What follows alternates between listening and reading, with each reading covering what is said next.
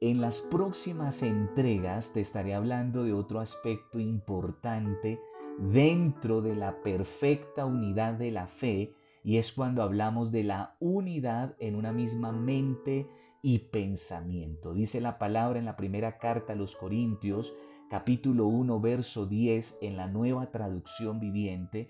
Amados hermanos, les ruego por la autoridad de nuestro Señor Jesucristo, que vivan en armonía los unos con los otros, que no haya divisiones en la iglesia, por el contrario, sean todos de un mismo parecer, unidos en pensamiento y propósito. El apóstol Pablo no solo está motivando, estimulando, exhortando a los corintios a hablar una misma cosa y a mostrar una unidad externa el apóstol también los está llamando a estar perfectamente unidos en una misma mente y en un mismo parecer, lo cual significa una visión compartida. Pero para poder entender qué es una visión compartida, lo primero que tenemos que entender es que es una visión desde el punto de vista empresarial y organizacional. Entonces, la visión desde el punto de vista empresarial y organizacional significa lo siguiente. La visión es aquella idea o conjunto de ideas que se tiene de la organización a futuro. Es el sueño más preciado a largo plazo.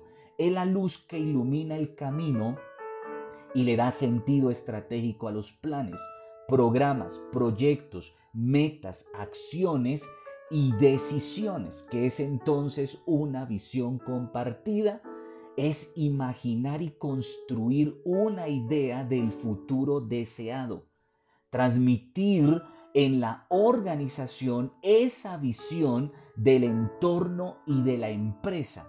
Es traducir, o sea, que todos en la organización, en la empresa, entiendan la visión en planes, metas y objetivos. Comprometer a las personas con un sentido de reto y logro. Para definir la visión de una organización a futuro es necesario plantearnos tres preguntas básicas y dar una respuesta precisa a cada una de ellas. Primera pregunta, ¿cuál es la principal idea futuro que motiva el desarrollo de la organización? ¿En qué aspectos estratégicos debemos concentrar los esfuerzos organizacionales para alcanzar la principal idea futuro?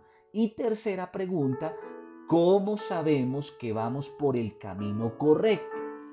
Ahora bien, Vamos a transportar toda esta idea y estas preguntas de visión compartida empresarial y organizacional a otros aspectos de nuestra vida como creyentes e hijos de Dios, como lo son la familia, el ministerio, o sea, la iglesia. Como creyentes de Cristo debemos tanto al interior de la iglesia como al interior de nuestras familias entender la importancia de la visión y en este caso de la visión compartida entre los miembros de la iglesia y desde luego entre los miembros de nuestra familia y que esta misma idea y esta misma estrategia, esta misma sabiduría se pueda traducir en nuestras empresas y nuestros negocios. Esa visión que se traduce en ver con los ojos de la fe, pero también de la imaginación, los resultados futuros que se pretenden alcanzar, el destino al que se quiere llegar como familia, como ministerio de Cristo, como negocio, como empresa, es ver por encima y más allá de lo que puede lograr ver o entender la mayoría de las personas, la mayoría de la gente. Tener una visión clara y objetiva genera una fuerza muy poderosa y hace actuar con un sentido de pertenencia, de compromiso, de responsabilidad, pero también de visión y propósito. Dice la palabra de Dios en Hebreos capítulo 11, verso 1, es pues la fe la certeza de lo que se espera, la convicción de lo que no se ve. Esto quiere decir creer como si ya se tuviera lo que se pretende alcanzar. El Señor Jesucristo ya se lo había advertido a sus discípulos cuando les dijo en Marcos capítulo 9, verso 23, si puedes creer al que cree, todo le es posible. Esto significa que con el pensamiento de fe se tiene un sentido de lo posible, de puedo hacerlo, de puedo lograrlo. Y es aquí donde el señor Henry Ford en una de sus frases dijo, tanto si crees que puedes como si no, tienes la razón. Por eso, mi hermano amado, es importante tener cuidado con lo que pensamos. ¿Por qué? Porque muy probablemente lo podemos lograr.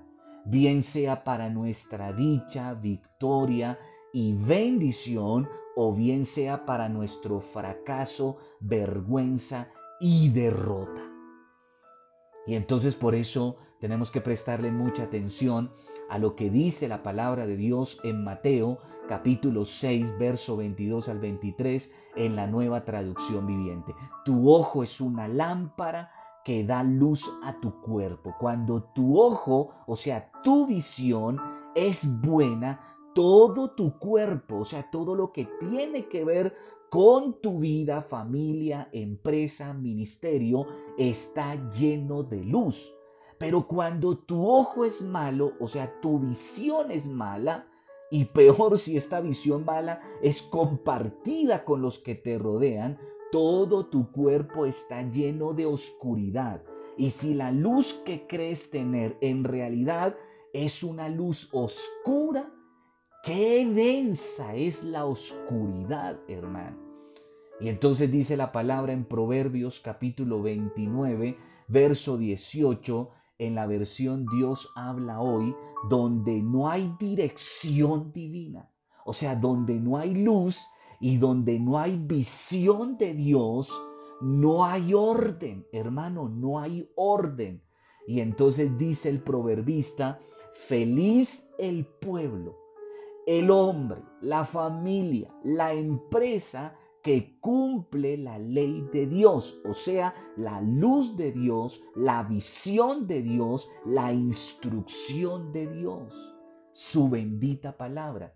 En pocas palabras, donde no hay visión, donde no hay visión compartida o peor aún, donde no hay una visión clara, sino una visión distorsionada, lo que hay es desastre, desorden, caos, ruina, fracaso, miseria, derrota, humillación, etcétera, etcétera. ¿Por qué razón? Porque el pueblo se relaja, se desenfrena y todos terminan haciendo lo que bien le parece. Eso es lo que dice la palabra en jueces 17.6 en la nueva traducción viviente. En esos días Israel no tenía rey, no tenía visión, menos visión compartida, no tenía luz, por tanto, cada uno hacía lo que le parecía correcto según su propio criterio. Un pueblo, una familia sin visión deja toda moderación, cae en el caos porque no sabe a dónde va, lo cual es problema de qué? De liderazgo. Y entonces encontramos muchos países, muchas empresas, organizaciones que han caído, que han fracasado, naciones, países que han caído en desorden, en la anarquía por no tener una visión cuyo contenido es alcanzar grandes proyectos a largo plazo, pero al mismo tiempo debe ser una guía de las acciones cotidianas, porque cuando tenemos clara la visión de Dios y cuando esa visión es compartida, o sea, clara para todos los miembros, los integrantes de la familia, con esa claridad es que todos empezamos a trabajar, a desarrollar planes, metas, estrategias con el propósito de alcanzar esa visión. El reino de Dios, o también llamado en la Biblia el reino de los cielos, es la esencia o la visión misma del Señor Jesucristo. Esa visión que él difundía y utilizó para transformar a quienes lo seguían. ¿Qué estaba haciendo el Señor durante esos tres años? Él, él estaba era impartiendo esa visión de reino, esa visión de gloria a sus discípulos. Y mientras les impartía esa visión, él que estaba haciendo, capacitándolos, preparándolos, formándolos, transformándolos. Y entonces de esa manera, entonces el Señor los iba proyectando no en lo que eran en el momento, sino en aquello en lo cual ellos se iban a convertir, lo que iban a lograr a partir de esa visión compartida. Y entonces vemos tanto hombres como mujeres comunes que se están convirtiendo en líderes espirituales y no solamente espirituales, potenciales y de influencia para otros, empezando por su casa, por su familia, pero también en el entorno o en el contexto donde ellos se movían. Esto lo podemos notar en la forma en que Cristo comunicaba su visión de reino de los cielos a las personas en sus diferentes oficios, funciones o aspectos de su vida. Y entonces encontramos, por ejemplo, comerciantes, cobradores de impuestos, o sea, gente que estaba trabajando en el gobierno romano. Pero también encontramos, por ejemplo, pescadores, gente del común pero encontramos también campesinos, pero encontramos también que panaderos, pero encontramos también que los sabios o maestros de la ley, el Señor compartiendo su visión de reino, de reino de los cielos en todas las esferas, en todas las áreas, en todos los aspectos de la vida, de tal manera, repito, de coger a la gente del común y convertirlos en líderes espirituales, líderes potenciales e influyentes en cualquier contexto o entorno en el cual se encontrara. Entonces podemos definir que lo importante de una visión se resume en dos puntos clave. El primero, definir claramente una visión que lleve a la creación de una nítida imagen mental Número dos, comunicar con claridad esa visión a todos los miembros de la organización, la familia o el ministerio. Una visión compartida es aquella que define un líder y la comparte con sus seguidores, repito, en la empresa, en el negocio, la organización, la familia e iglesia de Cristo. Esta visión debe ser clara y convincente que llega no solo a la mente, sino al corazón de todos. Esto tiene que mover las convicciones, esto tiene que mover las emociones de todos los que esa visión. Una visión compartida no es solo una idea, es una fuerza en el corazón de la gente, una fuerza de impresionante poder e impacto. Solo pueden ser conductores de la gloria de Dios el pueblo, la familia y la iglesia que tienen una visión clara y compartida, que sueñan y que comparten sus sueños entre ellos.